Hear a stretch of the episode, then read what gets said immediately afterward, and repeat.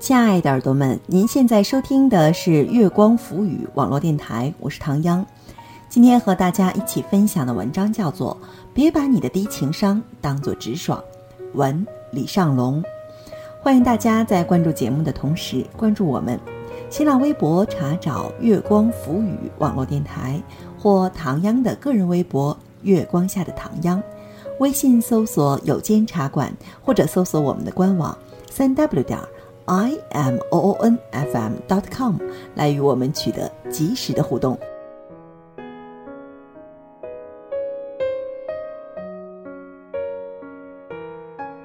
别把你的低情商当成直爽。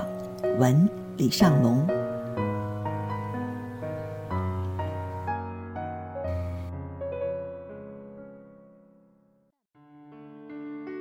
世界大了，什么人都有。这些天的晚上，我都在北京的每个角落里跟不同的人吃饭喝酒，饭局里满满的都是故事。讲一两件事跟各位分享。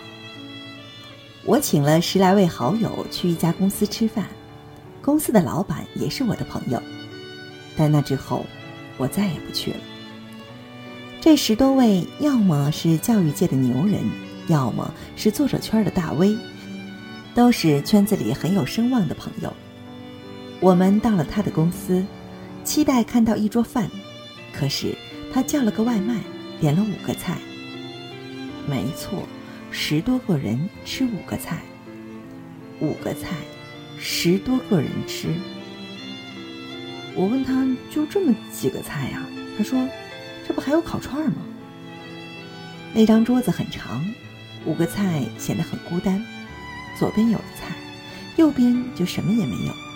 大家第一次见面，有些甚至都不太熟悉，也很难站起来吃。最要命的是，很多人吃不了辣，而桌子上所剩无几的几个菜里，全部都是辣椒。空空的桌子，空空的话语，只有几瓶酒，谁也不愿干喝，气氛显得十分尴尬。接着，这位朋友竟然问大家为什么不吃呢？大家体面地说：“不饿。”的确，大家还能说什么？只希望时间快点过，结束这个不该有的局。每个人的面前甚至没有一个体面的碗，拿一次性的饭盒盖子勉强的垫一下，加了的菜要么掉到桌上，要么强行越过许多菜放进嘴里，怎么样吃都不体面。于是，大家选择了不吃。人就是在这样的选择下，逐渐变得不体面的。我看出了大家的尴尬，毕竟人是我邀请的。于是我拿起手机点了一堆菜，还请快递小哥送来了碗，那顿饭才像个样。那是我第一次吃饭，吃到半截戛然而止，转身就走。当天晚上，我也在日记本上写下一句话：新的一年，希望不要再如此的不体面。这是最后一次，引以为戒。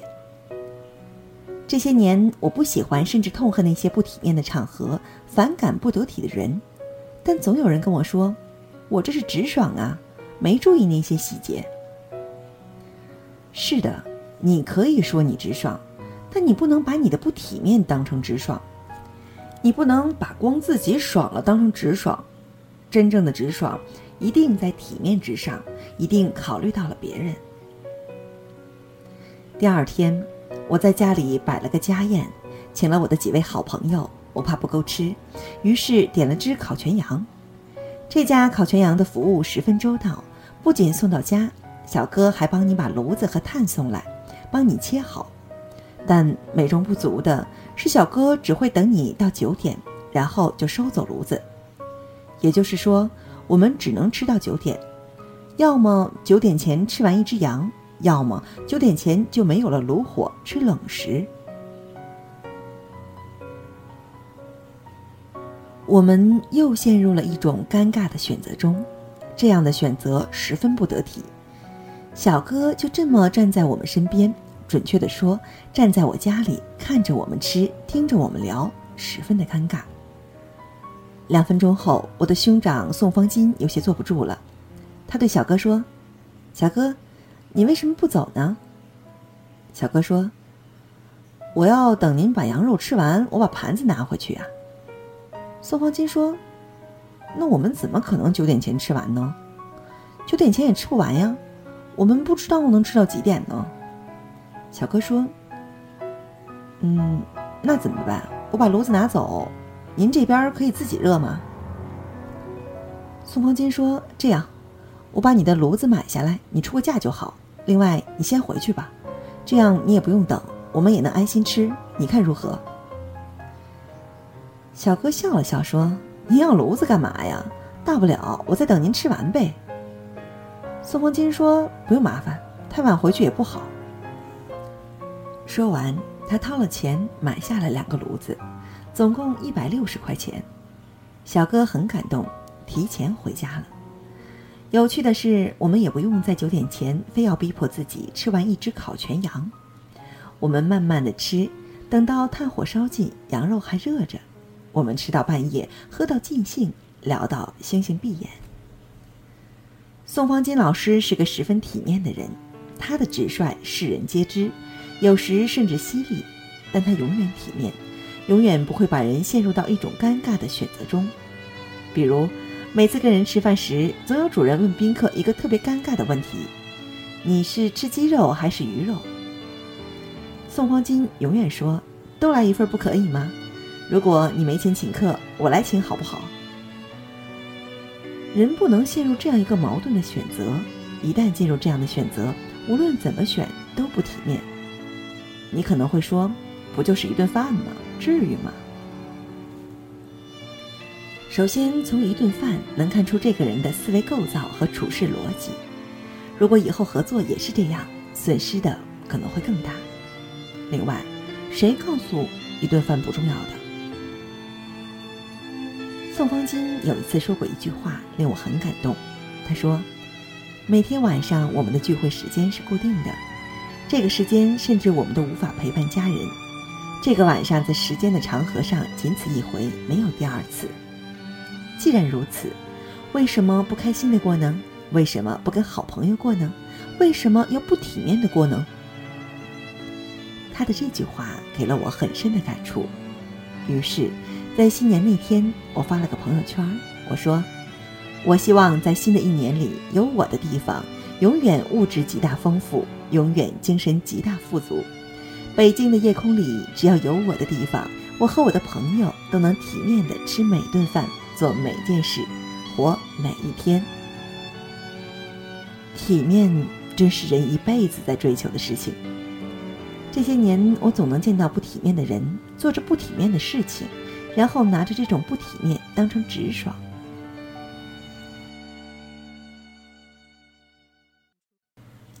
前几天在一次作家圈聚会时，进来一个朋友，也算得上是大 V，一进来就摆出一副自己特别牛叉的样子，不停的说着自己赚了多少钱。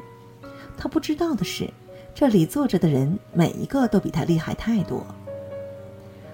我在介绍大家认识时，他开始出言不逊。每句话都透着一种高高在上的不舒服感。接着，他竟开始满嘴脏话，说着一些令大家尴尬的语言。有人向他介绍说，这位是著名的自媒体人。他说：“我没听过呀。”我听着不对，就问：“你没听过，难道就说明他不著名吗？”接着，有人对他说：“之前去过您公司，还给您留了本我的书。”他说。哦哦哦，我知道，没翻开，在桌子上呢。几个来回之后，他基本上已经得罪了所有人，于是我终于按捺不住了，对他的情绪不停的爆发着。终于，我还是深吸了口气，体面的微笑了一下，保持了沉默。半小时后，他自己无趣的走了。朋友跟我说：“尚龙，他就是这个性格。”直爽嘛，你别太介意。我说，这不是直爽，这是情商低。所以，请不要把情商低当成直爽。这世界上有很多人用直爽的外衣包裹着情商低的躯体，许多你以为的直白就是情商低。真正的直爽基于体面之上，基于不伤害别人，基于为别人考虑。情商高的人也会直爽，但不会令人反感。每次听到别人把情商低的人说成直爽时，我都会想：难道情商高的人不配直爽吗？不为别人考虑，再直白的语言、行动，永远都不会体面。说白了，这不过是自私罢了。当然，你也可以说：没钱呢，怎么体面？买不起炉子呀，怎么体面？所以，这就是我要告诉你的人为什么要奋斗的原因。我们之所以在年轻时要那么努力的奋斗，仅仅是为了以后可以做体面的事，认识体面的人，体面的过每一天。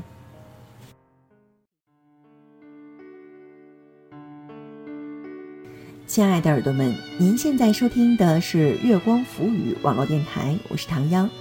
刚刚跟大家一起分享的文章叫做《别把你的低情商当成直爽》，文李尚龙。欢迎大家在关注节目的同时关注我们，新浪微博查找“月光浮语”网络电台，或唐央的个人微博“月光下的唐央”，唐朝的唐，中央的央。微信搜索“有间茶馆”，或者搜索我们的官网“三 w 点 i m o o n f m dot com” 来与我们取得及时的互动。期待您下次的如约守候。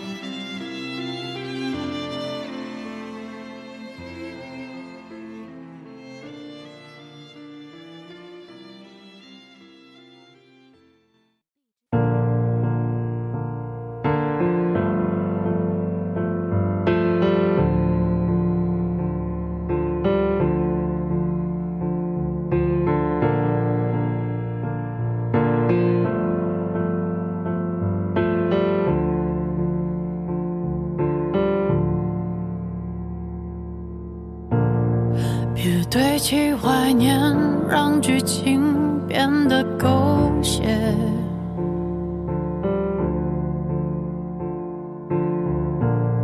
深爱了多年，又何必毁了经典？都已成年，不拖不欠，浪费时像谢幕的演员，眼看着灯光熄灭，来不及再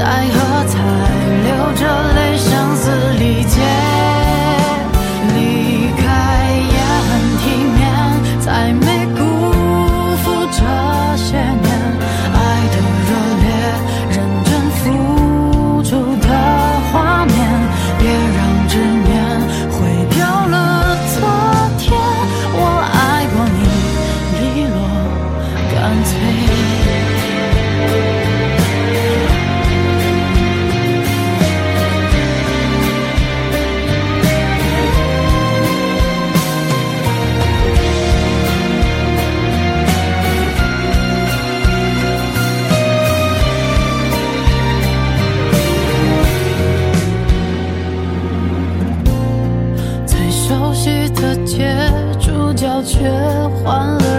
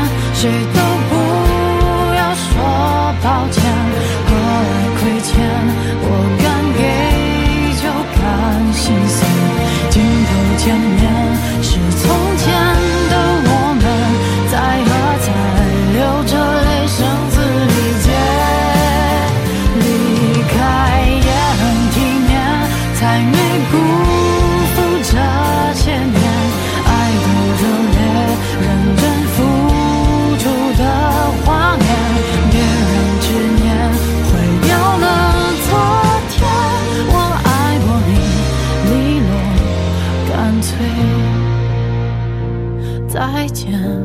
不负遇见。